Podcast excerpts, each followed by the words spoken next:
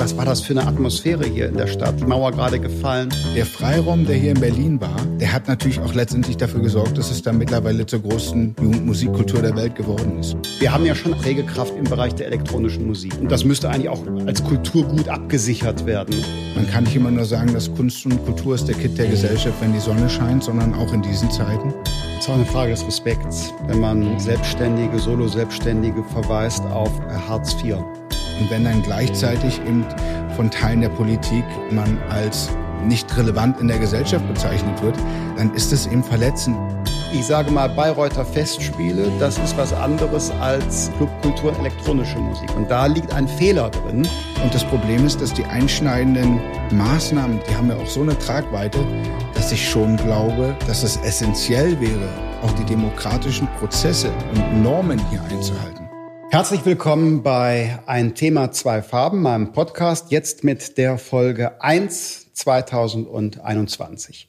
Eingeladen habe ich einen ganz besonderen, einen ganz prominenten äh, Gast mit Paul van Dyck, einer der erfolgreichsten und bekanntesten DJs der Welt, Musikproducer, Radiomoderator, Labelbesitzer. Herzlich willkommen, vielen Dank, dass du der Einladung gefolgt bist. Danke für die Einladung. Hallo. Was würdest du eigentlich selber sagen, was du beruflich machst?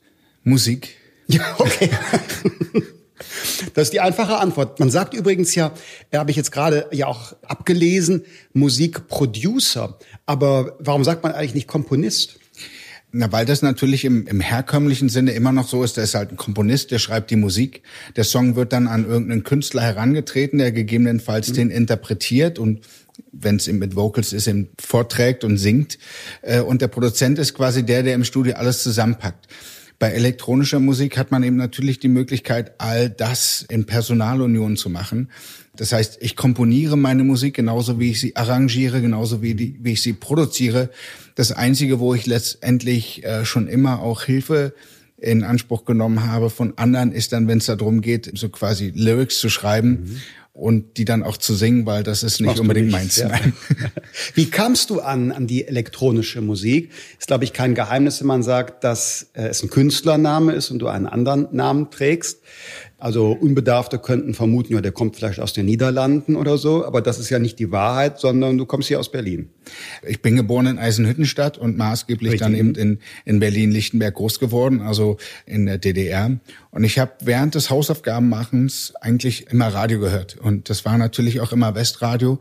Und irgendwann gab es dann auch so spezialisiertere Sendungen von Leuten wie Monika Dietl oder, oder Barry Graves, der war wiederum beim Rias. Und die haben halt sehr fortschrittliche, tanzbare Musik gespielt, um es mal so auszudrücken. Und da, glaube ich, habe ich so meine ersten Kontakte dahingehend zu dieser Musik gefunden und natürlich, als die Mauer dann weg war, bin ich eben natürlich in Berlin. Also in den 80er Jahren war das. Das, das war Jahrgang 71. Hm? Genau, das waren die Anfänge. Und überhaupt, dass Musik eine, eine weitergehende Bedeutung hat für mich, da muss ich so zehn gewesen sein. Da habe ich von einer Band Musik gehört, die hieß The Smiths. Hm. Das war das erste Mal, dass ich das Gefühl hatte, okay, das ist nicht so dieses Allerweltsgeplänkel im Hintergrund im Radio, während man irgendwas anderes macht, sondern das ist was zum Zuhören und wollte dann natürlich auch mal anfänglich Gitarre spielen lernen. Mhm. Nur habe ich dann in der DDR DDR Kinderlieder spielen müssen und deswegen bin ich nie richtig gut geworden, was die Gitarre betrifft. Und warum dann Paul van Dyck? Das ist in der Tat einfach ein Künstlername. Ich hatte relativ schnell die Möglichkeit, einen Gastmix aufzunehmen für tatsächlich den bayerischen Rundfunk. Und ich brauchte den Künstlernamen. Der größte Teil der Musik, die ich damals mochte, die kam halt in der Tat nicht aus Holland, sondern eher aus Belgien. Und insofern äh, gab es dann eben diesen belgisch angehauchten Namen. Ah, verstehe. Jetzt äh, hast du gerade schon beschrieben, wie die Situation war. Du warst Schüler in Ostberlin, DDR, hast Westradio gehört, also hast quasi in deiner Biografie ja die Teilung, auch jetzt die kulturelle Teilung, also DDR-Kinderlieder auf der Gitarre, ähm, das war es nicht, sondern The Smith. Und also du hast ja die Teilung äh, dann in, in jeder Hinsicht erlebt. In Berlin die geteilte Stadt, kulturelle Teilung, was hat das mit dir gemacht und wie hast du dann auch den Mauerfall 89 wahrgenommen? Da warst du ja schon erwachsen sozusagen. Meine Mutter hatte dann auch einen Ausreiseantrag gestellt, der dann natürlich auch für mich als Minderjährigen galt. Und wir haben die DDR eben vorzeitig verlassen. Ah, ja. Mhm. Tatsächlich nur eine Woche vorher wurden wir dann mehr oder weniger aus der Staatsbürgerschaft entlassen. Mhm. Aber einen interessanten Aspekt, den, den ich so wahrgenommen habe, ist in, in meiner Biografie. Ich hatte ja die letzten zwei Jahre in der DDR mehr oder weniger, es war ja Status quo, man sieht die Leute nie wieder. Das heißt, ich habe mich von allen auch ein Stück weit verabschiedet und ein Stück weit auch emotional distanziert vielleicht. Und es war sehr interessant, als die Mauer dann weg war und ich die alle natürlich zwei Wochen später in Ostberlin wiedergesehen habe, war da eine Brücke, die nicht so einfach zu überqueren war. Weil du gegangen warst. Weil man das, warst. ja, weil man sich eben auch ein Stück weit für immer verabschiedet hatte und dieses für immer war plötzlich nicht mehr Status quo.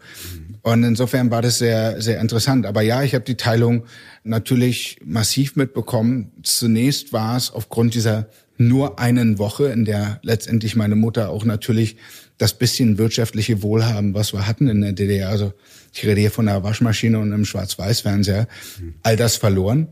Insofern war sie natürlich ein bisschen geschockt, weil jetzt natürlich dann auch die Leute, die uns vorher von der Stasi drangsaliert hatten, plötzlich dieselben Freiheiten hatten, mhm. für die sie letztendlich natürlich auch wesentlich mehr noch als ich Restriktionen hatte hinnehmen müssen für mich war natürlich, ich meine, ich war 17 und das war natürlich wow. Mhm. Plötzlich irgendwie konnte man alles Mögliche machen. Es gab ja relativ wenig regulierte Räume auch in Berlin. So ist ja dann auch die Explosion der, der, der Clublandschaft. Ihr seid nach Hamburg gegangen, du und deine Mutter, und genau. du bist 91 zurück nach Berlin. Als nee, ich bin direkt 90 wieder. Ich war 90. quasi, ich war nur, ich glaube, drei, drei Monate oder sowas in Hamburg ja. und bin dann wieder zurück war zunächst bei Freunden untergekommen. Meine Mutter meinte dann auch, na ja, es geht aber jetzt nicht. Du musst jetzt hier schon irgendwie eine Ausbildung anfangen und arbeiten und so weiter. Und setzte mir dann auch so ein bisschen die Pistole auf die Brust und sagte, du kommst jetzt zurück, mhm. es sei denn, du hast eine Ausbildung. Und dann habe ich tatsächlich am selben Tag rumtelefoniert, habe mich am Folgetag vorgestellt und dann wiederum nach drei Tagen meine Ausbildung angefangen und äh, als tatsächlich eine Tischlerausbildung. Mhm. Ich habe in den letzten Monaten der DDR, als, also als wir noch in der DDR waren, in der Ausbildung angefangen zum Facharbeiter für Nachrichtentechnik. Mhm. Das war natürlich auch mein erstes Ansinnen, einen technischen Beruf da weiter zu, zu, zu finden. Das Problem ist nur, dass die Technologie, die ich da gelernt hatte, die war halt so etwa 20 Jahre alt. Das wurde mir auch genauso in den Absageschreiben mitgeteilt. Und äh, eine andere Sache, die da immer noch relativ gut von der Hand ging, war halt so handwerkliches. Mhm. Insofern dachte ich mir, probiert doch mal Tischler zu werden. Und dann kamst du hier nach Berlin mhm. als Auszubildender im Tischlerberuf und 90, 91, was war das für eine Atmosphäre hier in der Stadt? Also die Mauer gerade gefallen, Aufbruchstimmung, Verunsicherung. Wie muss man sich das vorstellen? Ich bin in Anführungsstrichen leider ein bisschen zu jung. Also ich habe das quasi den Mauerfall erlebt im Schlafanzug, kurz vorm zu Bett gehen als Zehnjähriger. Aber du hast das ja hier miterlebt, hast diese, diese ganze Atmosphäre aufgenommen. Wie muss man sich das vorstellen?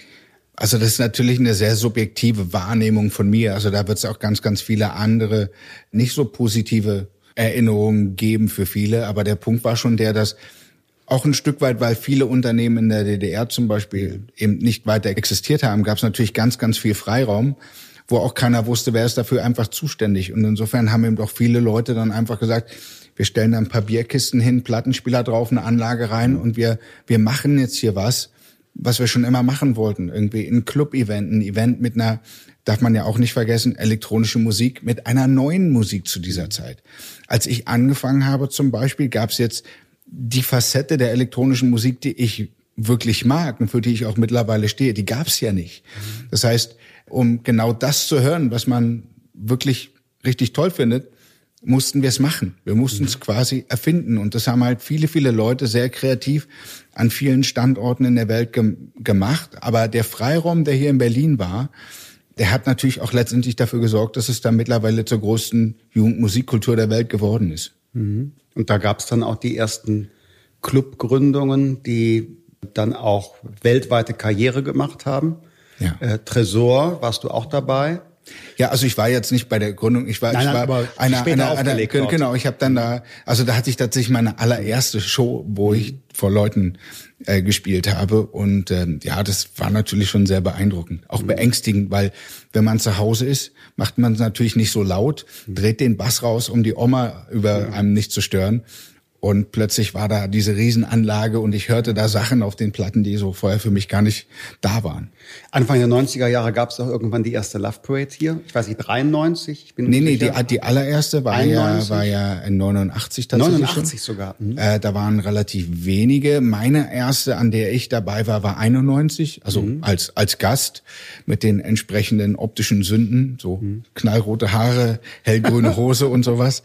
Das orangefarbene T-Shirt nicht zu vergessen. Ja das war schon eigen. Mhm. Aber ja, da, da war relativ viel Spannendes, was, was da zu dieser Zeit sich eben einfach entwickelte und natürlich auch viel dann von der Strahlkraft Berlin entwickelte, irgendwie auch bis heute ausmacht. Mhm. Ja, ich erinnere mich auch an spätere Zeiten in Berlin. Das war auch noch ganz anders als jetzt.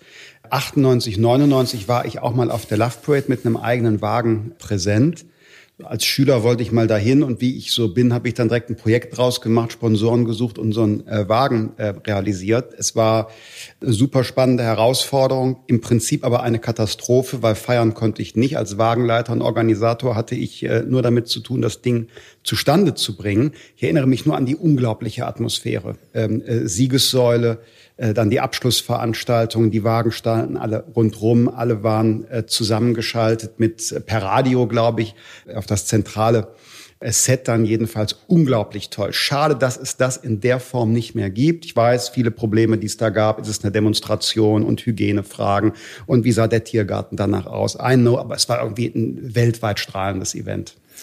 Absolut. Also ich glaube, man darf dabei auch nicht vergessen, welches positive Bild und Signal ja, die Love Parade für Deutschland hinaus in die mhm. Welt irgendwie geschickt hat. Und das an sich war es, glaube ich, auch schon mhm.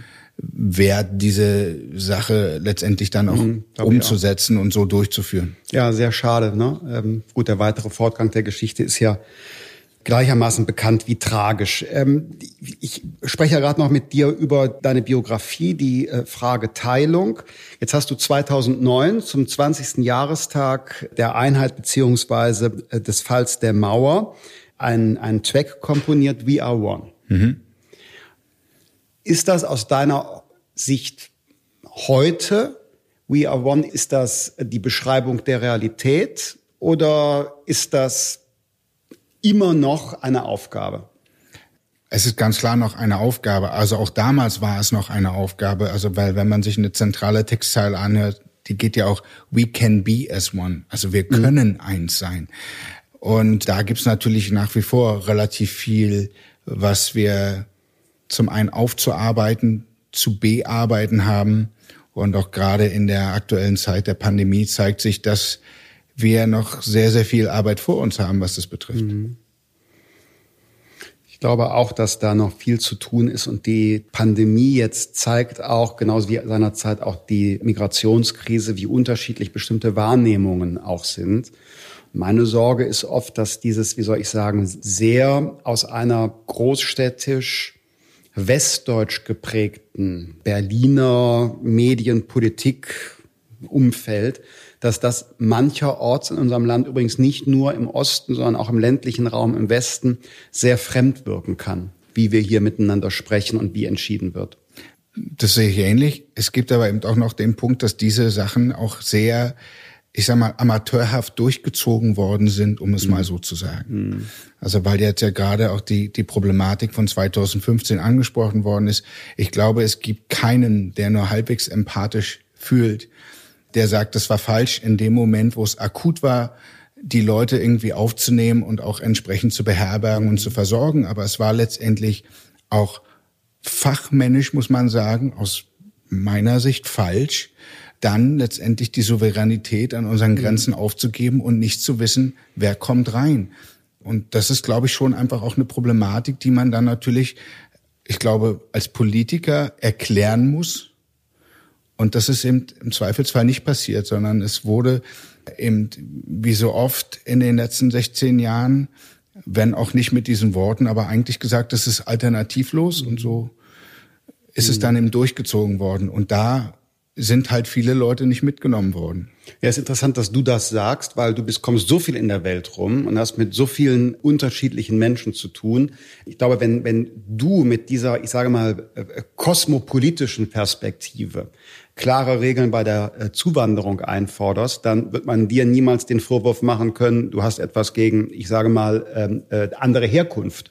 Sondern ich glaube das übrigens auch, dass man unterscheiden muss zwischen der kontrollierten Einwanderung. Man weiß, wer kommt, aber es ist einem letztlich egal, was ist der religiöse oder ethnische Herkunft, der Hintergrund. Oder äh, es gibt eben so eine Art Kontrollverlust und das in einem Land, das, hm. das ich sage mal, der Steuererklärung jedes Detail kennen will. Und wie gesagt, ein wichtiger Aspekt dabei ist natürlich noch, das muss man eben auch ganz klar Leuten, denen es schlecht geht, denen wir helfen können den müssen wir dann auch helfen. Das stellt aber auch, glaube ich, niemand in Frage. Mhm. Es geht ihm wirklich eben darum, dass wir letztendlich auch die Gewalt über unser Territorium behalten, also dass wir in der Lage sind, auch zu zu ordnen und Klar, und, äh, das gehört zum Staat dazu, dass er weiß, was passiert.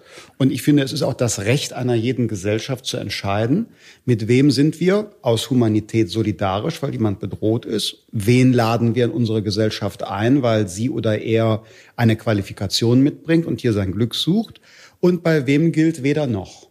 Das, ich finde, es darf man als Gesellschaft entscheiden. Das sagt sogar das Völkerrecht. Ja, absolut. Also das hat ja auch der Punkt ist ja der, jeder einzelne Minister, so auch die Bundeskanzlerin, die werden ja vereidigt aufs Grundgesetz. Mhm. Und da steht ganz klar drin, was die Regeln sind. Und da muss man eben sagen, die sind nicht unbedingt an jeder Stelle so eingehalten mhm. worden, wie die wahrscheinlich vorgesehen wurden. Mhm. Jetzt machen wir kurz einen Abbieger, aber es passt ganz gut, weil ich jetzt auf deine Weltläufigkeit zu sprechen komme und da muss ich zugleich ein sehr dunkles Kapitel deiner Biografie ansprechen. Du bist nämlich Botschafter des Flughafens BER. Naja, das ist, sagen wir so. Wie viele Jahrzehnte ist das schon so? Der Punkt war der, ich bin damals angesprochen worden, ob ich mir vorstellen könnte, da eben entsprechend bei der Marketingkampagne, was es mhm. ja letztendlich war, dabei zu sein. Da muss ich sagen, da war sowohl eine asiatisch aussehende Oma als auch Obama eben auch mit dabei zum Beispiel. Und ich fand es auch und finde es auch nach wie vor auch eine Ehre, wenn mich meine Heimatstadt fragt, wir haben ja ein so großes mhm. Projekt, irgendwie möchtest du dafür im Zweifelsfall auch dich einbringen bei der Sache. Dass letztendlich das Ganze in dieser Verspätung geendet ist. Das hat jetzt ja nicht unbedingt was damit mhm. zu tun, dass ich da Marketing äh, oder bei Marketingmaßnahmen mit dabei war. Nein, nein. Äh, das andere ist aber natürlich auch, ähm, dass ein so großes Bauprojekt, auch gerade noch, wenn es an allen Ecken und Kanten immer wieder zu europäischen Ausschreibungen kommt und meinetwegen der portugiesische Klempner sich nicht kurzschließen kann mit dem polnischen Elektriker, dann wird da halt irgendwas wo in die Mauer reingetan und dann weiß man irgendwann ja, nach klar. vielen Jahren auch also, nicht mehr, wie was funktioniert. Das heißt, es ist jetzt in dem Moment auch sicherlich nicht perfekt gelaufen. Aber ich bin jetzt auf jeden Fall froh, dass der Flughafen offen ist. Und stimmt das eigentlich, dass du äh, für die Durchsagen den Sound entwickelt hast? Also dieser Announcement Chime, ich war, ich ja. war noch nicht auf dem Flughafen, ja. weil ich darf ja nicht arbeiten. Insofern war ich auch noch nicht auf dem Flughafen. Ich habe es jetzt noch nicht gehört, aber ich bin auf jeden Fall informiert worden, dass der auch nach wie vor so verwandt wurde wie. Okay, wie, also hast du gemacht. Das, ja, ja, genau. Das war äh, relativ. Man glaubt es kaum, weil es ist ja einfach nur so drei, vier Töne. Aber man muss natürlich auf der einen Seite muss es genug Alarm schaffen, dass die Leute so, ah, da kommt was, was mhm. vielleicht wichtig ist für mich. Es darf aber auch die Leute, die den ganzen Tag am Flughafen arbeiten, nicht nerven. Mhm und da die Balance zu finden und das Ganze dann eben auch natürlich noch in so einer großen Halle. Mhm. Das heißt, da sind wir schon auch einige Male am Flughafen gewesen und haben entsprechend so Hallsachen mhm. äh, Sachen ausgemessen mhm. und so weiter. Vermutlich das kürzeste Stück, das du jemals produziert hast. Ja, tatsächlich. Wobei ich es gar nicht als Stück, das ist dann tatsächlich sehr pragmatisch, einfach nur ein Announcement-Chime. Das ist für mich der Einstieg mal zu fragen, wie du, wie du überhaupt elektronische Musik beschreibst als, als ein Kulturgut. Wir als Fraktion sehen das auch als ein Kulturgut, gerade übrigens ein deutsches. Ich äh, komme aus dem Rheinisch-Bergischen Kreis. Das ist nebenan bei, bei Kürten, wo Konrad Stockhausen, der schon mit elektronischer Musik äh, experimentiert hat, gelebt hat. Ich habe dann in Düsseldorf gelebt und da ist mal ein Buch erschienen, Electric City, wo so nachbereitet worden ist, was in Düsseldorf eigentlich so Krautrock-Kraftwerk passiert ist. Also wir haben ja schon einen speziellen Standortvorteil oder so eine Prägekraft im Bereich der elektronischen Musik äh, mhm. in Deutschland. Und das müsste eigentlich auch als Kulturgut abgesichert werden und begriffen werden. Es ist nicht nur kommerziell, sondern es hat auch einen künstlerisch-kulturellen Anspruch aus meiner Sicht. Das sehe ich relativ ähnlich. Also es hat natürlich auch maßgeblich die Entwicklung von unseren Hörgewohnheiten in den letzten 20, 30 Jahren geprägt. Also es gibt ja, wenn man ein Fußballspiel schaut oder irgendwelche Werbung im Fernsehen, das sind ja alles elektronisch geprägte Sounds, mhm. die da mittlerweile uns um die Ohren fliegen. Das hat ja auch was damit zu tun, irgendwie wie wie die Klangwelten da letztendlich in die Gesellschaft hineinwirken. Das ist natürlich, wie bei jedem anderen Musikgenre, auch kommerzielle Auswüchse gibt und Sachen, wo man jetzt sagt, okay, das war jetzt nicht der große kulturelle Wurf, das ist völlig klar. Aber substanziell muss man einfach sagen, da sind sehr, sehr ambitionierte Künstler am Start, die auch sehr, sehr prägend agieren. Und es ist nach wie vor so, dass viel von den prägenden, auch neuen, zukunftsweisenden Sounds immer noch aus unserem Land kommen. Mhm. Und insofern muss und sollte da natürlich auch eine entsprechende Würdigung mhm. stattfinden. Es ist eben nicht einfach nur alles stumpfsinniges irgendwie Klappen, wo die Leute, mhm. weiß ich nicht, sich äh, betrinken und komisch rumhampeln, sondern es ist halt in der ganzen Facette auch viel, viel breiter aufgestellt und wirkt da auch hinein, was natürlich auch jetzt so klassische Musiker eben auch erkennen und da natürlich auch relativ viele spannende Hybridformen mittlerweile entstanden sind in der Musik. Kannst du ein bisschen beschreiben, bitte, wie so dein, dein Schaffensprozess ist? Wie, wie muss man sich das vorstellen? Also bei mir ist es insofern relativ anders, glaube ich, weil wenn ich auf der Bühne bin, also klar, das DJing kennt man, da steht einer mit Plattenspielern oder CD-Spielern. Mhm. Bei mir ist es eben eher so, ich habe so ein kleines mobiles Aufnahme-Produktionsstudio auf der Bühne. Und wenn das nicht auf der Bühne steht, ist es halt bei mir im Hotelzimmer, wenn ich unterwegs bin. Insofern habe ich immer die Möglichkeit, irgendwas umzusetzen und zu machen. Und ich habe auch immer für mich wahrgenommen, dass letztendlich meine größte Inspirationsquelle ist all das, was ich erlebe. Also vom stressigen Flughafenaufenthalt bis zum relaxten Café am Morgen und natürlich die Events als solches, das fließt alles irgendwie in meine Musik ein. Und insofern entsteht da irgendwie so eine, ja, mal ist es eine Melodie, mal sind es relativ kompakte Chords, mal einfach nur irgendeine Rhythmik. Äh, das ist quasi, ich, ich sag mal so die Strings im Hintergrund mhm. zum Beispiel, mhm. die natürlich in, entsprechend einen Akkordverlauf haben. Mhm. Und, und so entwickelt sich das, das und das, das spiele ich dann entsprechend ein. Und manches bleibt einfach auf Halde ähm, anderes entwickelt sich dann zu einem mhm. Stück Musik. Mhm. Du musst ja auch unglaublich viel hören, oder? Weil äh, du spielst ja nicht nur eigene Tracks, sondern auch das, was andere machen in so einem Set. Hm. Ähm, muss man sich das so vorstellen, dass irgendwie jeden Tag so ein dickes Paket kommt mit Vinyl und du dann, dann mit Kopfhörer da sitzt oder stehst und hörst, was die Kolleginnen und Kollegen machen? Also das war natürlich vor, vor vielen Jahren, war das in der Tat so. Da kam dann äh, boxenweise eben äh, Promo-Schallplatten an. Die hat man sich alle angehört und dann eben ausgewählt, was man so ins Set integriert. Bei mir ist es eben in der Tat so, ich spiele schon überwiegend meine eigenen Sachen bei meinen Live-Shows. Das ist natürlich, wenn ich jetzt solche, so wie unseren Sunday Session Stream jeden Sonntag, äh, da spiele ich natürlich auch Musik von anderen Leuten. Und klar, höre ich mir dann eben auch ganz viel an, was so passiert. Mittlerweile kommt das eben natürlich eher als MP3 oder mhm. als eben etwas wertigerer WAV-File irgendwie bei uns an. Mhm. Viel Musik hören gehört dazu. Vinyl spielt da im professionellen Bereich dann keine Rolle mehr. Also ich glaube, die Hauptrolle spielt es mittlerweile im Liebhaberbereich. Mhm. Also es ist in der Tat so, dass wir auch nach wie vor von ausgewählten Produktionen irgendwie Vinyls veröffentlichen, weil die Leute das eben auch sehr wertschätzen. Aber auf der anderen Seite ist es schon eher so, dass ich würde mal sagen, 99 mhm. Prozent meiner Kollegen eben mit CD-Playern unterwegs mhm. sind. Ich bin Vinyl-Fan, weil das irgendwie eine ganz andere Atmosphäre gibt, ne, wenn man was auflegt. Und ich habe mich super gefreut gerade als es noch erlaubt war. Zum letzten Mal, als ein anderes befreundetes Paar zu Besuch sein konnte, brachten die mir mit auf Vinyl dieses neue Album Kruder Dorfmeister 1995, mhm. die, die alten Aufnahmen auf Vinyl, zwei äh, Schallplatten.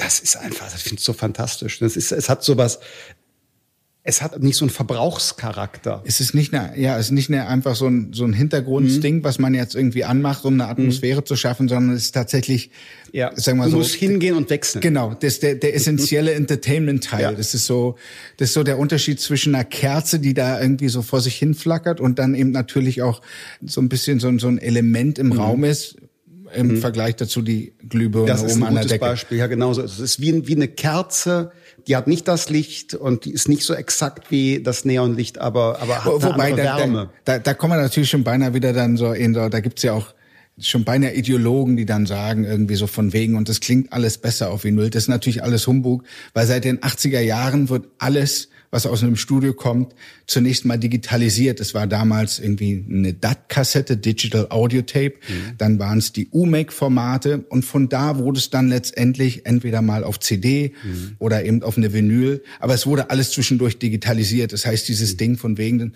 analog die klingt so da hört man ja noch die Obertöne und das, sowas. Das ist natürlich Humbug. Das, was mhm. da natürlich, ich sag mal, das dann noch ausmacht, ist ja mal das Rumpeln der Nadel auf der Platte. Aber mhm. der Soundfile als solcher wurde in jedem Fall vorher auch schon mal digitalisiert. Also ja, insofern. Okay, ja. Also es gibt sind so diese romantischen Mythen, die im Umlauf ja, sind. Du sagtest gerade mit Blick auf, auf den BRR, ja, ich arbeite ja nicht, äh, sprich du fliegst nicht. Inwieweit fehlt dir auch für dein künstlerisches Schaffen mit, mit Publikum zu äh, interagieren und zu sehen, wie was ankommt? Also zum einen, das muss man natürlich auch einschränken, natürlich haben wir auch so noch mehr als genug zu tun, aber ja, das aber Touring als solches ja. findet natürlich in der, in der Tat so nicht mehr statt. Und das ist, ich habe es ja schon angesprochen, für mich ist das Leben als solches die größte Inspirationsquelle. Und natürlich war ein großer Teil meines Lebens, meine Musik vor Leuten zu spielen, die Reaktion zu sehen und da natürlich auch dieses positive Lebensgefühl mhm. zu erfahren und auch zu vermitteln. Das findet jetzt eben in der Form nicht statt. Und insofern ist es natürlich schon auch, sag mal, ein großer Einschnitt auf der Ebene. Wir versuchen das natürlich auch ein Stück weit weniger für mich als jetzt viel mehr auch für mein Publikum zu kompensieren, indem wir im Sonntags zum Beispiel immer die Sunday Sessions machen. Mhm. Wir haben jetzt irgendwie so eingeführt, so über die Technologien, die da möglich sind, dass die Leute sich quasi hinter mir auf dem Screen selber auch sehen können, dass man interagieren mhm. kann, dass ich die Leute genauso sehen können, wie sie mich. Das ist nochmal ein ganz anderes Miteinander, wobei das natürlich niemals den direkten persönlichen Kontakt vor Ort ersetzen mhm. kann. Wird das aber trotzdem bleiben aus deiner Sicht oder geht das dann, sobald man sich persönlich wieder sehen kann, zurück? Ich könnte mir vorstellen, dass Elemente davon mhm. auch weiter interessant bleiben, aber natürlich nur in Verbindung damit, in diesen wirklich emotionalen Moment im Club gemeinsam mit anderen Menschen auch erleben zu können. Mhm. Weil es ist halt einfach schon was ganz Besonderes. Das mögen Leute, die sich mit Musik jetzt nicht so auseinandersetzen, vielleicht nicht nachzuvollziehen, aber bei einem Festival zu stehen oder bei einer, in einem Club zu stehen und seinen Lieblingstrack, vielleicht noch gespielt von seinem Lieblingsartist oder DJ, laut zu hören und diesen Moment mit anderen Leuten gemeinsam zu verbringen, das ist, das ist essentiell und das ist großartig und das ist wichtig. Ja, das ist auch, finde ich auch durch nichts zu ersetzen, ist diese, diese Erlebnissolidarität in dem, in dem Moment, die kann man eben zu Hause nicht reproduzieren. Das ist dann wie Trockenschwimmen. Hm. Und auch das Hören mit Kopfhörer zum Beispiel. Also wenn man jetzt nicht irgendwie völlig ohne Nachbarn wohnt, ist man ja in der Lautstärke limitiert zu Hause. Ne, also Kopfhörer mhm. oder Zimmerlautstärke, was die Nachbarn noch so erlauben, das ersetzt nicht diese äh, Perkussion und die, die Schwingung, die in den ganzen Körper geht. Das ist ja wie so eine, eine Mikromassage. Und das ist, finde ich, nicht reproduzierbar zu Hause. Dazu braucht es auch irgendwie die Atmosphäre, die Akustik. Das sind auch einfach so simple Sachen irgendwie, dass so neben dir springt einer hoch, weil er euphorisch ist, irgendwie mhm. rampelt dich an. Du lächelst ihn an, lächelst mhm. zurück und alles mhm. ist gut. Das sind einfach zwischenmenschliche mhm. Sachen. Und wir sind letztendlich einfach auch äh, soziale Wesen. Mhm. Soziale Wesen, genau. Mhm. Und ja, und diese, diese Rolle der, der, der Erlebnissolidität, will nicht ins Plaudern kommen jetzt, aber diese, man kommt als größere Gruppe zusammen, ist verbunden durch einen Takt, das, das spricht auch ganz archaische Sachen an. Also nicht, nicht äh, umsonst haben ja auch äh, Stämme mit der Perkussion und den Tänzen äh, gemeinsame Rituale geschafft. Ich glaube, das ist ganz tief im Menschsein drin. Also äh, Elias Canetti hat in seinem Buch Masse und Macht, Lesetipp, dazu manches, manches geschrieben. Also es ist ganz, ganz archaisch, mein es, Gefühl. Es, Musik verbindet einfach. Mhm. Also das ist äh, in der Tat so. Also ich bin auch oftmals gefragt, worden irgendwie zum, zum, zum Thema, was ist denn so das verbindende Element? Und da ist eine Sache, die mir immer wieder irgendwie auch in Erinnerung kommt. Ich habe halt Freunde, die leben in Beirut und andere mhm. wiederum in, äh, in Tel Aviv, die sich so niemals begegnen können aufgrund mhm. der geopolitischen Situation, die sich aber kennengelernt haben auf der Tanzfläche, während ich gespielt habe mhm. und einfach festgestellt haben, ey, wir sind Menschen, du genauso wie ich, wir, wir wollen alle dasselbe, wir wollen irgendwie friedvoll, vernünftig leben mit einer Perspektive für die Zukunft. Und die Musik hat diese Leute zusammengebracht, dass sie sich heutzutage immer noch nicht irgendwie direkt irgendwie mal zu Hause besuchen mhm. können. Das ist sehr traurig. Das heißt auch, wir haben auch da noch sehr, sehr viel vor mhm. uns an Arbeit. Aber es ist eben so, da ist halt eine sehr, sehr intensive Freundschaft mhm. zwischen denen auch entstanden. Und das eben ausgelöst und essentiell natürlich auch, die Musik hat die Leute zusammengebracht. Ja. Findet gegenwärtig alles nicht statt. Welche Auswirkungen hat das auf eure Branche? Das ist ein bisschen eine rhetorische Frage, ich weiß. Ähm, ja, ist natürlich massiv. Also man muss eben ganz klar einfach sagen, dass seit Anfang März, also bald mhm. einem Jahr, so ziemlich gar nichts stattgefunden hat, was dazu führt, dass viele, viele Leute ihre Perspektive im Leben verloren haben, mhm. auch ihr soziales Umfeld verloren haben, weil wir reden ja hier auch noch viel weiter. Es geht ja jetzt nicht nur darum, um Clubbing, wo dann Leute vielleicht Donnerstag, Freitag, Samstag ausgehen. Es geht ja um den kompletten Kultur, Kunst, Eventbereich und alles, was da ringsrum noch dazugehört. Und insofern ist es natürlich schon sehr, sehr essentiell. Und ich muss eben auch sagen, wie da teilweise mit dem Bereich der Gesellschaft, mit unserem Bereich der Gesellschaft umgegangen worden ist, ist ein Stück weit verletzend, muss man sagen. Man kann nicht immer nur sagen, dass Kunst und Kultur ist der Kit der Gesellschaft, wenn die Sonne scheint, sondern auch in diesen mhm. Zeiten. Und ich fand es auch sehr, sehr schwierig, damit umzugehen, als dann der Begriff aus der Finanzwirtschaft der Systemrelevanz plötzlich auf gesellschaftliche Verhältnisse umgemünzt worden ist, fand ich sehr, sehr schwierig. Weil ich finde, der, der Jongleur an der Straße gehört genauso zu unserer Gesellschaft mhm. wie der Politiker, die Krankenschwester, der Arzt und der Doktor. Der vermittelt im Zweifelsfall eben ein kosmopolitisches äh, äh, äh, Weltbild von einem Land, von einer Gesellschaft, während eben andere anderes machen. Ich kann auf der anderen Seite sehr wohl einordnen, die Wichtigkeit von meiner Tätigkeit im Verhältnis zu einem Arzt oder einer Krankenschwester. Das stellt überhaupt gar nicht mhm. in Frage. Aber der Punkt ist dennoch der, dass wir alle Teil dieser unserer Gesellschaft sind. Mhm. Und dann quasi aussortiert zu werden von diversen politischen Strömungen, mhm. das ist in der Tat schon grenzwertig. Ist auch eine Frage des Respekts, wenn man äh, Selbstständige, Solo-Selbstständige verweist auf äh, Hartz IV. Ja, das ist das eine, zumal man darf ja auch eins nicht vergessen. Also ich war ja auch in, in einigen Gesprächsrunden, wo dann eben auch die Frage kam, na ja, wenn es euch gut geht irgendwie, dann wollt ihr da alle euer Ding machen und jetzt, wo es nicht so gut läuft, irgendwie schreit er nach Hilfe des Staats. Ich finde, das ist eine sehr schräge Herangehensweise, weil das Problem ist, wir sind ja nicht in dieser finanziellen ökonomisch bedrohenden Situation, weil wir irgendwie aus lauter, lauter Geiz irgendwo unser Geld hin investiert haben und jetzt alle pleite sind, sondern es ist faktisch so, dass wir gemeinsam mit allen anderen Berufszweigen in diesem Land zu schultern haben, was diese Pandemie letztendlich auch wirtschaftlich mhm. für Auswirkungen hat. Und insofern gehört es eben auch ein Stück weit dazu, dass wir gemeinsam, wie alle anderen Wirtschaftszweige eben auch, unterstützt werden in diesem Fall.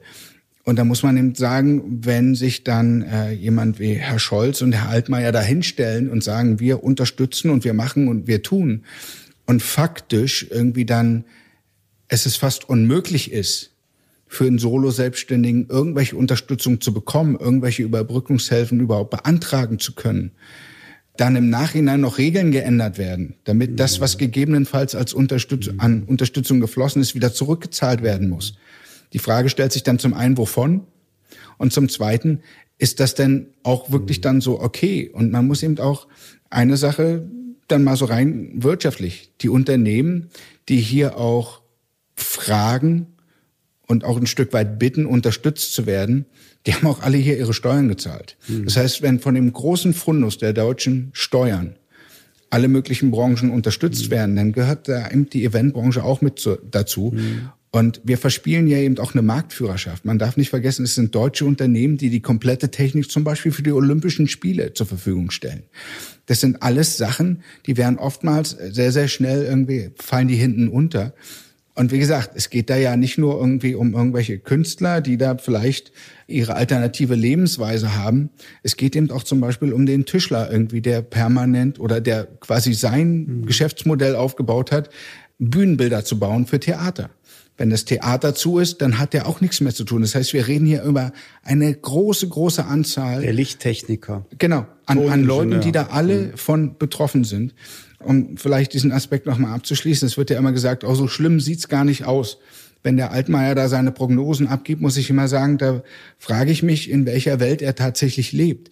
Würden nämlich all diese Solo, also nicht mhm. Solo-Selbstständigen, aber die kleinsten und mittelständigen Unternehmen, alle ihre Mitarbeiter nicht versuchen zu halten und durch diese schwere Zeit zu bringen, sondern alle auf den Arbeitsmarkt entlassen, hätten wir ganz schnell fünf, sechs Millionen mehr Arbeitslose.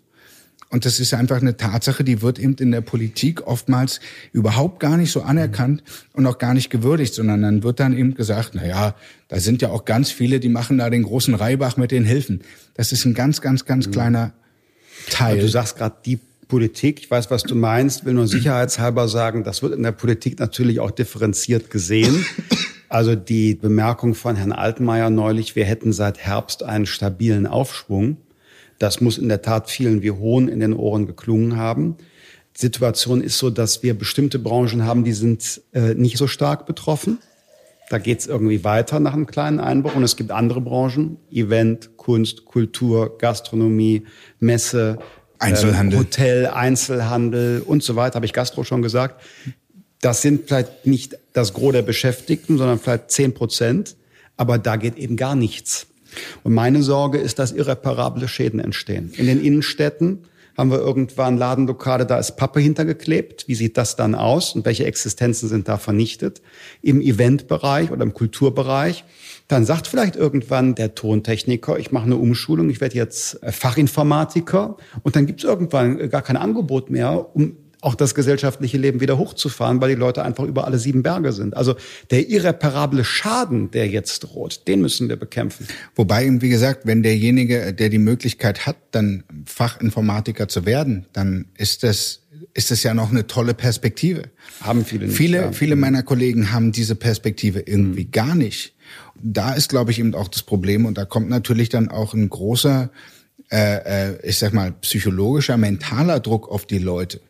Wenn du dein Leben lang gearbeitet hast, auch mit einer Perspektive hinein, das mache ich vielleicht bis zur mhm. Rente und du hast auch ein Stück weit was beiseite gelegt, irgendwie, um dann eben deinen Lebensunterhalt zu haben, wenn du mal nicht mehr arbeiten kannst.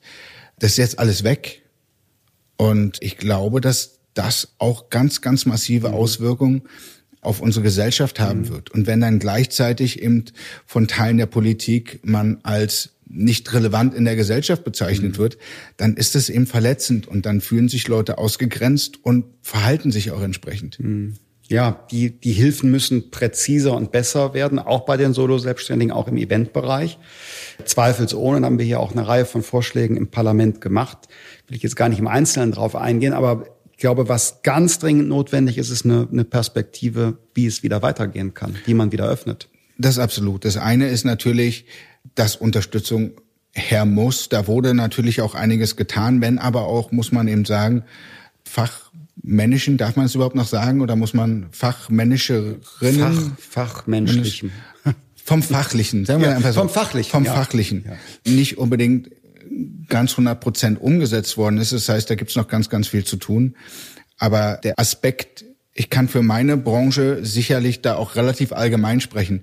Wir wollen gar nicht unterstützt werden müssen. Wir mhm. möchten wieder, arbeiten, wieder arbeiten, dürfen. Ja. Mhm. Und da muss es eben auch entsprechende Möglichkeiten geben. Da kann ich nur immer wieder auf eine Sache, die, die da wirklich auch vielen aufgestoßen ist. Es geht nicht darum, ob Herr Söder meint, das ist jetzt nicht die Zeit dafür oder ob Herr Spahn sagt irgendwie, wir dürfen jetzt alle dies nicht und jenes nicht. Es geht nicht darum, was die persönliche Meinung dieser beiden Herren ist zum Beispiel, sondern es geht darum, was ist nach zum einen natürlich in der Pandemie wichtigen äh, Grundlagen, was ist möglich, wie muss ein Hygienekonzept aussehen, um Sachen machen zu können. Und dann gebietet es letztendlich unsere freiheitliche demokratische Struktur, das zu ermöglichen und den Leuten Teilhabe am gesellschaftlichen Leben auch zu ermöglichen. Mhm. Und da sehe ich eben auch eine große Diskrepanz zwischen möglichem und dem, was letztendlich ja möglich gemacht wird. Mhm. Kannst du ähm, vielleicht ein paar Ideen skizzieren, was so Bedingungen ähm, oder Vorkehrungen wären, unter denen so langsam Events wieder möglich werden können. Du bist da ja in der Branche auch sehr vernetzt. Über was denkt ihr nach?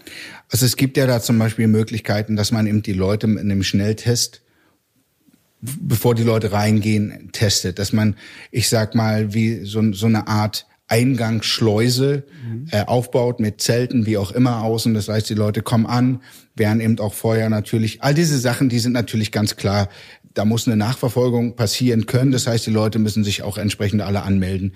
Dann würde ich mal vorschlagen, irgendwie kommen die an wie beim Flugzeug, irgendwie quasi Boardinggruppe A. Mhm. Ja, dann kommt ein Teil und der wird dann eben entsprechend getestet. Es wird dann natürlich auch relativ diskret natürlich gehandhabt für den Fall, dass jemand da positiv sein sollte. Aber wenn dieser Prozess durchlaufen ist, wenn die Leute quasi offensichtlich negativ getestet worden sind und auch die, die Veranstaltungslocation als solche mit einem Umluftsystem ausgestattet ist, wo es eben auch technisch und von Fachleuten abgenommen möglich ist, Events durchzuführen. Dann, und dann vielleicht ich, am Anfang nur 100 Leute gen, statt Genau, 1000. das muss eben, das mhm. muss eben natürlich entsprechend irgendwie von Fachleuten, wie gesagt, entsprechend auch durchschaut werden. Und dann ist es einfach auch politisch geboten irgendwie, dass das durchzuführen mhm. ist. Nicht nur für die paar Leute, die da feiern wollen, sondern fürs große und ganze gesellschaftliche Zusammenleben. Und es muss halt eine Eröffnungsperspektive da sein. Mhm. Und die fehlt halt gänzlich, ja. Also wenn ich mir anschaue, was wir da jetzt für ein Desaster haben, was diese ganzen Impfungsstrategien betrifft, dass jetzt plötzlich gesagt wird, der 21. September wäre die Zahl, wo ein Angebot gemacht werden soll, dann heißt es letztendlich für unsere Branche, okay, wir werden dieses Jahr wieder nicht stattfinden. Ja, und Frau Merkel hat in ihrem Interview sogar noch gesagt, sollte nicht die Mutation irgendwie die Impfung relativieren. Bedeutet im Umkehrschluss, vielleicht, wenn es nach ihr geht, geht es über den 21. September noch in bestimmten äh, Szenarien hinaus. Ich glaube auch, wir müssen einen Weg finden, wie wir auch noch eine längere Zeit mit Virus, es kann ja auch übrigens nächster Virus irgendwann mal kommen, wie wir mit Virus wieder Freiheiten leben können. Das ist natürlich sehr voraussetzungsvoll bei so etwas wie, wie Clubbing. Leute bewegen sich, sind eng zusammen und so weiter. Also sehr voraussetzungsvoll dort. Theater schon leichter, Gastronomie auch schon leichter. Aber es muss eine Perspektive irgendwie geben. Es gibt diese Möglichkeiten. Also wir hatten zum Beispiel, klar, das war im Sommer und das war draußen. Wir haben ein Event gemacht im, im September. Da waren 2000 Leute. Klar, es war eine 20.000er Kapazität äh, Location. Mhm. Aber das ist im Zweifelsfall zum Beispiel, dass sich da kein mhm. Mensch angesteckt hat, weil unser Hygienekonzept offensichtlich funktioniert hat, mhm. was ja auch abgenommen war vom Gesundheitsamt. Das ist zum Beispiel medial kaum aufgenommen mhm. worden.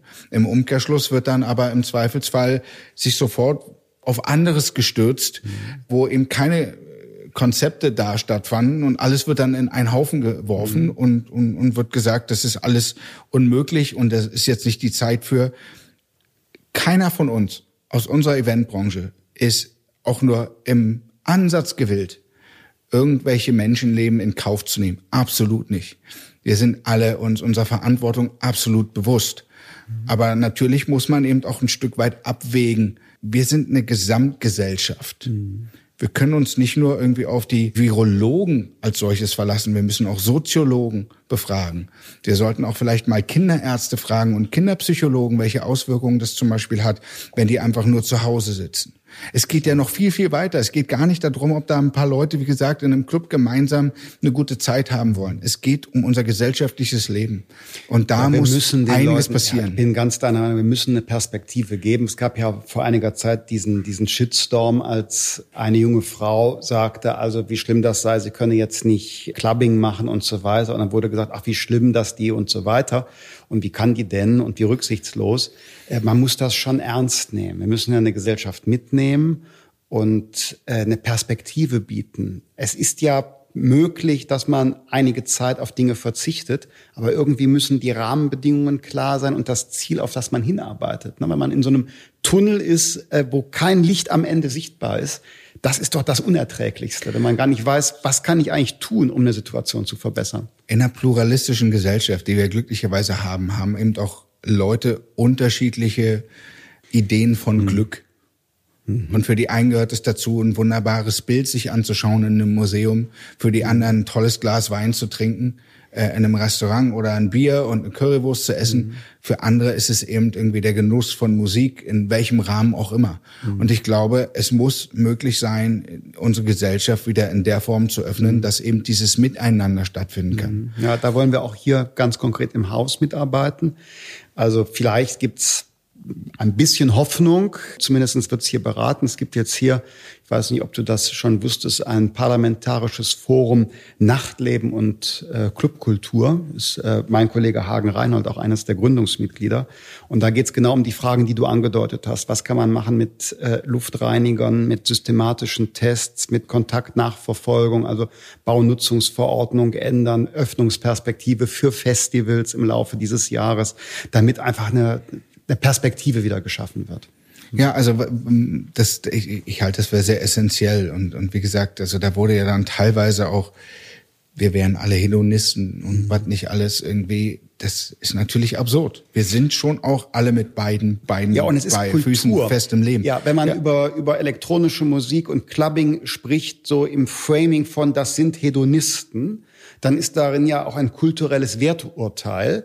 Dann gilt nämlich, ich sage mal, Bayreuther Festspiele, das ist was anderes als äh, Clubkultur und elektronische Musik. Und da liegt ein Fehler drin, weil es da kein Gegeneinander und auch keine Hierarchie geben sollte, weil es immer andere Ausdrucksformen sind. Das war glaube, das, was ich gerade meinte mit pluralistischer äh, Gesellschaft, wo mhm. unterschiedliche Leute unterschiedliche Ideen von ja. Glücksmomenten haben. Mhm. Jetzt gibt es ein Thema, das dir persönlich noch am Herzen liegt, nämlich die Stärkung der Demokratie. Ja. Das Problem ist, dass wir haben natürlich einige sehr schwierig zu betrachtende Auswüchse in unserem Land, muss man sagen. Äh, namentlich Teile der AfD zum Beispiel, die letztendlich sich auf Ideologien berufen, die ich eigentlich gehofft hatte, wir schon überwunden haben in, in der Mitte Europas.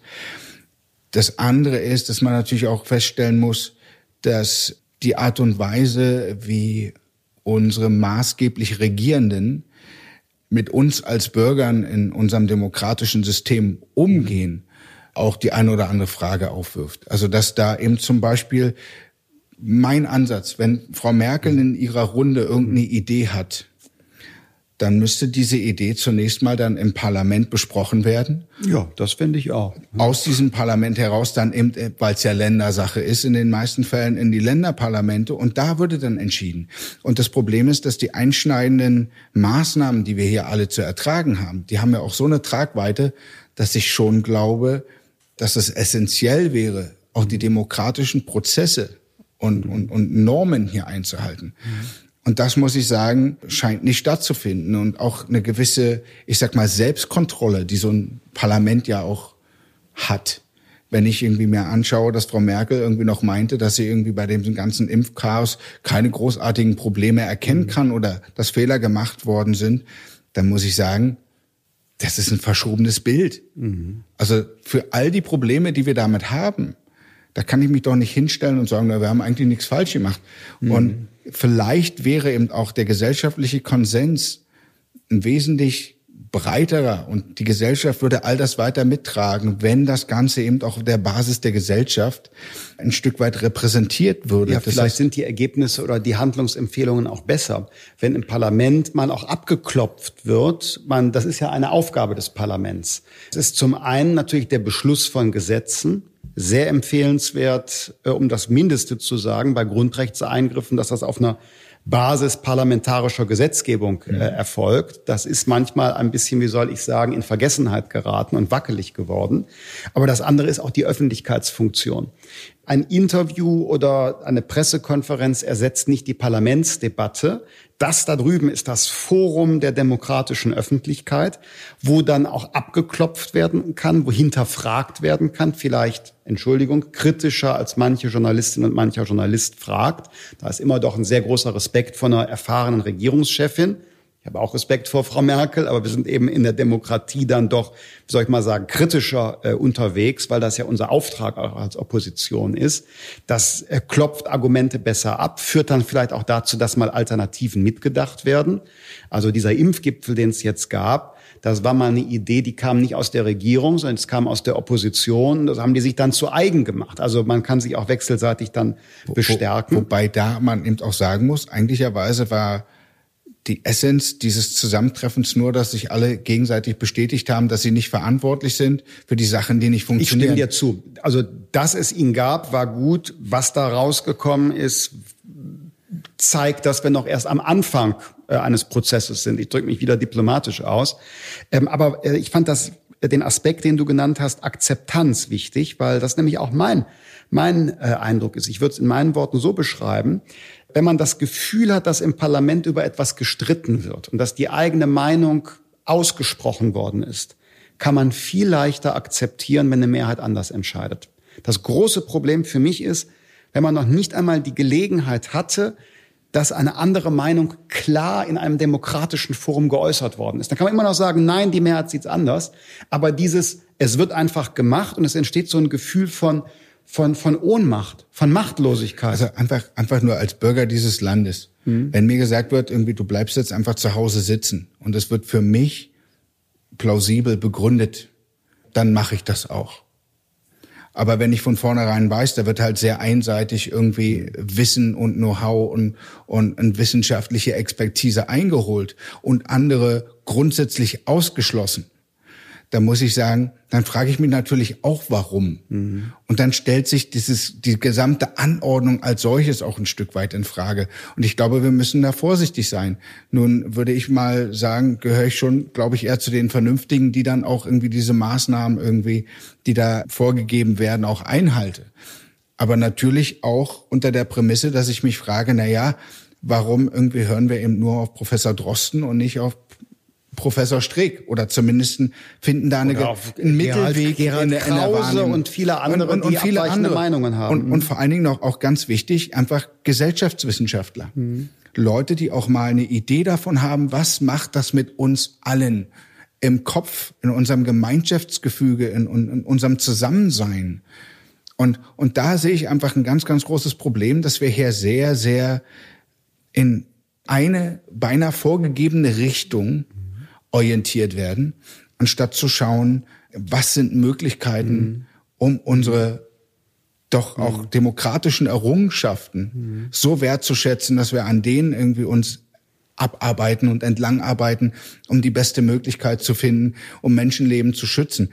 Aber eben auf jeder Ebene Menschenleben zu schützen, weil es gibt natürlich auch, das ist jetzt ein Wort aus dem Militärischen, einen unglaublichen Kollateralschaden, wo es viele, viele Leute geben wird, die äh, nicht direkt jetzt irgendwie an einer Erkrankung durch Covid-19 ihr Menschenleben lassen, sondern durch andere Folgen dadurch, durch nicht behandelte andere Krankheiten zum Beispiel oder eben auch wirklich durch psychische Probleme, die entstehen, weil eine Perspektive im Leben genommen worden ist. Ja. Das wird ja alles so ziemlich vernachlässigt. Ja, das muss man sehen. Also die negativen Auswirkungen Familien, die an der Belastungsgrenze sind, nervenfertig, insbesondere die Mütter, die Lasten schultern müssen, wenn die Kinder nicht in Kita und Schule sind und gleichzeitig macht man noch Homeoffice. Wir wissen von äh, Krebstherapien, die nicht so haben verfolgt werden können, wie es notwendig gewesen wäre. Und ich meine, wenn du Sorge hast um, um den Verlust all dessen, was du dir wirtschaftlich aufgebaut hast, auch da Machtlosigkeit. Mir wird das genommen, meine Altersversorgung, da muss ich ran jetzt. Mein Geschäft geht vor die Hunde, da habe ich so viel Lebensenergie investiert. Das macht was mit Menschen. Das führt zu Schaden an der Seele und dann wird man auch krank. Also da müssen wir zu einer, ich sage mal, gesünderen Balance zwischen den unterschiedlichen Zielen kommen. Pandemie-Eindämmung und den Schaden der Pandemiebekämpfung muss man eben auch mit in den Blick nehmen und zu einer anderen Abwägung, als wir gegenwärtig in der staatlichen Politik kommen, müssen wir da finden. Nee, ich glaube, es ist halt einfach auch, wie definiert man gesellschaftliches Leben? Und mhm. die Frage muss eben sein, wie machen wir gesellschaftliches Leben möglich mit dem Virus? weil was wir jetzt machen ist, wir haben kein gesellschaftliches Leben mit dem Virus. Mhm. Und das ist natürlich eine Diskrepanz irgendwie, weil da, da ist dann eben auch keine Zukunftsperspektive da und die muss gegeben werden.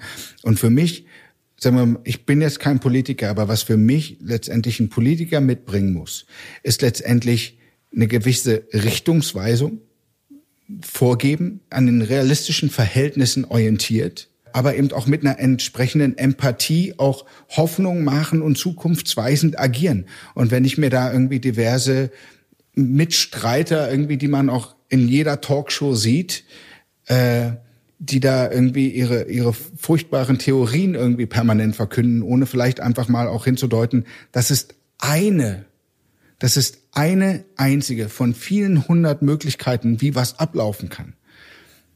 Und dann aber eben nur an dieser einen Möglichkeit entlanghangelnd das ganze gesellschaftliche Leben lahmlegt dann ist das letztendlich dem für mich Berufsprofil eines Politiker nicht entsprechend. Mhm. Und da muss ich sagen, da haben sich leider ganz, ganz viele sehr, sehr ne negativ hervorgetan irgendwie. Und da finde ich, da wird sich auch wahrscheinlich gerade in diesem Jahr der Landtags- und der Bundestagswahlen einiges zeigen. Und da mache ich mir aus zweierlei Hinsicht durchaus Gedanken. Das eine ist, ich schaue mir an und wie gesagt, ich bin sehr dankbar für die Einladung hier. Und ich möchte an dieser Stelle vielleicht auch mal betonen, dass ich auch letztendlich ein Stück weit Kontakt zur FDP gesucht habe und ich sage auch gern warum. Der Punkt ist, wenn man sich die letzten fünf Jahre angeschaut hat, ganz explizit auch das letzte Jahr, auch in der Zeit der Pandemie, dann gibt es genau eine Partei, natürlich vorausgesetzt, dass man die freiheitlichen, demokratischen Grundwerte, die unsere Gesellschaft ausmachen, respektiert dann gibt es eben genau eine Partei, die immer die Realität betrachtet hat und die Möglichkeiten versucht hat auszuloten. Ich glaube, wir sind alle einer Meinung, irgendwie zu sagen, dass als es auf uns zurollte vor einem Jahr, wenn da eine Nebelwand ist, bremst man als erstes. Aber dann schaut man auch, wie kann es weitergehen und fragt nicht den hinten mit dem Streichholz, hast du mal Licht? Und, und da muss ich ganz einfach sagen, da ist in, in der Tat die FDP für mich auch letztendlich die politische Kraft, die da ganz maßgeblich dazu geführt hat, irgendwie, dass man sagen kann, okay, das sind Möglichkeiten, an denen kann man sich orientieren. Die sind auch mit beiden Füßen auf unserem Grundgesetz verankert. Und das ist für mich eben auch ein Punkt, warum ich gesagt habe, ich trete da auch ein Stück weit in die Öffentlichkeit mit meinem politischen Denken. Ich habe normalerweise bisher vieles, was, was meine politische, mein politisches Engagement ausgemacht hat, immer auch im Hintergrund gehalten. Also viele Gespräche, die ich geführt habe, auch mit, mit Bundestagsabgeordneten, Leute aus dem Wirtschaftsministerium bis hin zu unserem Staatsoberhaupt. Ich wollte gerade sagen, eigentlich warst du als SPD-Unterstützer ähm, gelegentlich bekannt. Ja, aber das muss man eben auch einfach sagen. Also die SPD ist dann nochmal so ein spezielles Bild. Ich war ein mhm. SPD-Unterstützer, weil die SPD war für mich immer eine mhm. Partei, da reden wir jetzt aber vor, vor 15 Jahren mhm. oder so, die eben auch klar geguckt hat, wie ist Status mhm. quo der Gesellschaft, wie kann man es fairer gesellschaftlich mhm. besser machen. Mhm. Und dann haben die das umgesetzt, ohne diesen ganzen überhebliche ideologische, moralische Arroganz, die da jetzt leider irgendwie vorherrscht. Und es tut mir auch furchtbar leid, dann irgendwie weil ich eben Leute wie Frank-Walter Steinmeier eben auch als Menschen sehr, sehr schätze. Aber das Problem ist, dass irgendwie die Partei, die da entstanden ist, für mich keine Zukunftsperspektive präsentiert, in keiner Form. Unabhängig mal davon, aber wie gesagt, nochmal zurück auf das Thema dieses wichtigen Jahres und der, und der Landtagswahlen und der Bundestagswahl. Egal welche Idee man hat, wie so eine zukünftige Regierung auf Bundesebene zum Beispiel aussieht. Eine wichtige FDP ist immer essentiell. Entweder in der Regierung, um auch entsprechend immer wieder auch den freiheitlichen, wichtigen, demokratischen Gedanken mit Bezug zur Realität umsetzen zu können. Aber eben auch auf der Ebene sollte es nicht dazu reichen, so stark wie möglich als Opposition auftreten zu können und so in die Gesellschaft zu wirken. Das ist ganz, ganz, ganz wichtig, weil ich glaube, wir werden zur Wahl hin noch relativ viele Veränderungen sehen, ich habe mich auch letztens mit einem Professor, der sich mit Statistik sehr auskennt, mhm. zum Beispiel unterhalten, weil ich ihn gefragt habe, wie kann es sein, dass diese Zustimmungswerte so daherkommen, äh, wie wir sie aktuell sehen? Und Und da meinte er, naja, es kommt immer auch ein Stück weit auf die Fragestellung an, die uns ja nicht mitgeteilt wird. Wenn man jetzt also zum Beispiel fragt, finden Sie, dass Angela Merkels Politik die richtige zukunftsweisende ist? Oder finden Sie das eher besser, was der Donald Trump da gemacht hat? Dann werden Sie immer eine Mehrheit für Frau Merkel bekommen.